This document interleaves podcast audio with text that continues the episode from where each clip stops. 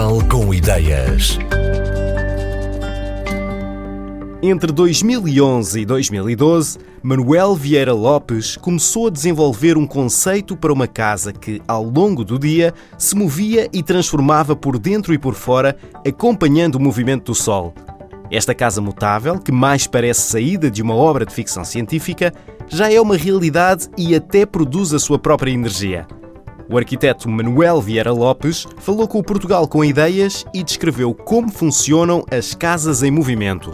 É mais um paralelepípedo deitado que é coberto por um U, a cobertura foto, que é revestida a painéis fotovoltaicos, mas também pode ser, por exemplo, uma morfologia mais convencional de uma, de uma casa, que tem os telhados inclinados, duas águas, por exemplo, e que roda e depois os telhados também levantam e permite que esses dois movimentos garantam a perpendicularidade dos painéis fotovoltaicos em relação à posição do Sol. Existe um movimento da cobertura fotovoltaica, que é revestida a painéis fotovoltaicos, e o mecanismo de elevação é um parafuso de 6 cm e meio de diâmetro, tem motor, tem encoders, tem um conjunto de sistemas e tem um autómato, em que esse parafuso nós damos-lhe uma ordem para ela subir. O parafuso começa a enroscar para um lado e ela inclina. Começa a desenroscar e ela fecha, fica paralela ao chão e o movimento da própria casa. Roda para seguir o sol, roda muito devagar. Vou fazer uma analogia a uma a cremalheira e um sistema de uma bicicleta. Nós temos um mecanismo que é composto por um motor, tem uma cremalheira, tem uma corrente e tem os pedais. Nós aqui, em vez dos pedais, temos um motor. O motor é dimensionado em função do peso e da, da, potência que tem que ter para fazer com que esta estrutura se movimente. Esta outra, nós esta que temos, pesa 56 toneladas. Mas podia ter outra configuração e outra morfologia. Não estamos condicionados a utilizar a nossa tecnologia a esta morfologia, a esta forma. Não é nada hidráulico, tudo isto é elétrico e por isso a manutenção é quase residual. Eu achei que era muito mais importante, ou também tão importante, a casa poder seguir o sol e organizar espaços em função de responder a uma necessidade e uma rotina do utilizador, fazendo refletir essa relação com o sol no interior, em função de ter uma casa fixa dentro de uma estrutura que roda, os espaços aumentam e diminuem, a título de exemplo. Durante a manhã, normalmente, e a maioria das famílias, face à azáfama diária, não tem necessidade de um espaço tão grande isto porque tenho que tomar um, uma refeição rapidamente.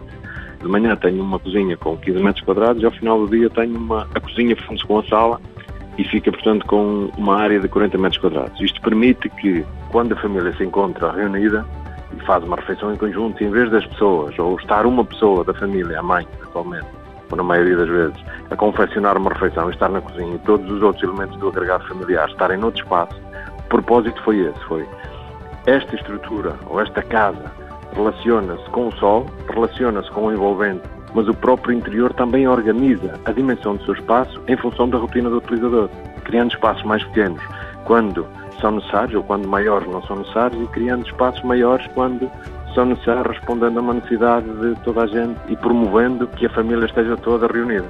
Esta ideia teve um bocadinho a ver com essa necessidade, com esse desafio de permitir que houvesse um espaço que se adaptasse a mim, não ao contrário.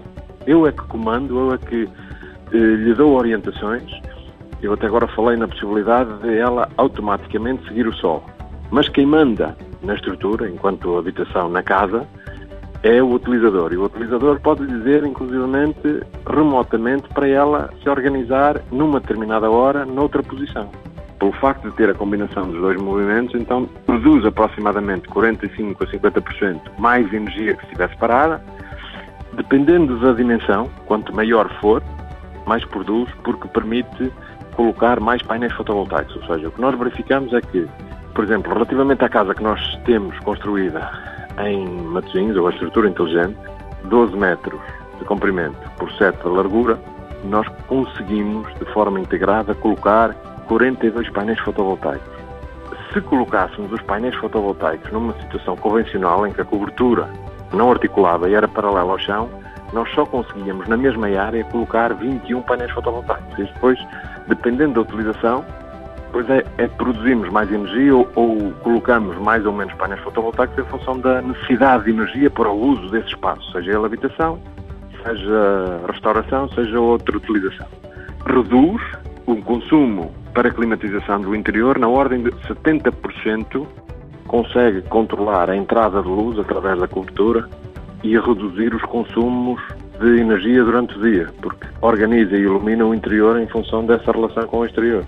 Também podemos combinar vários pisos e, em função das necessidades de todas as frações, podemos dimensionar a produção de energia de forma a que alimente todas as frações inferiores, tornando o edifício off-grid, em limite. Depois da primeira casa em movimento, instalada em Matosinhos, Manuel Vieira Lopes está a planear um complexo urbano com seis estruturas para alojamento e já tem vários municípios interessados. As casas em movimento já têm patente registada em vários países e estão em processo de registro noutros.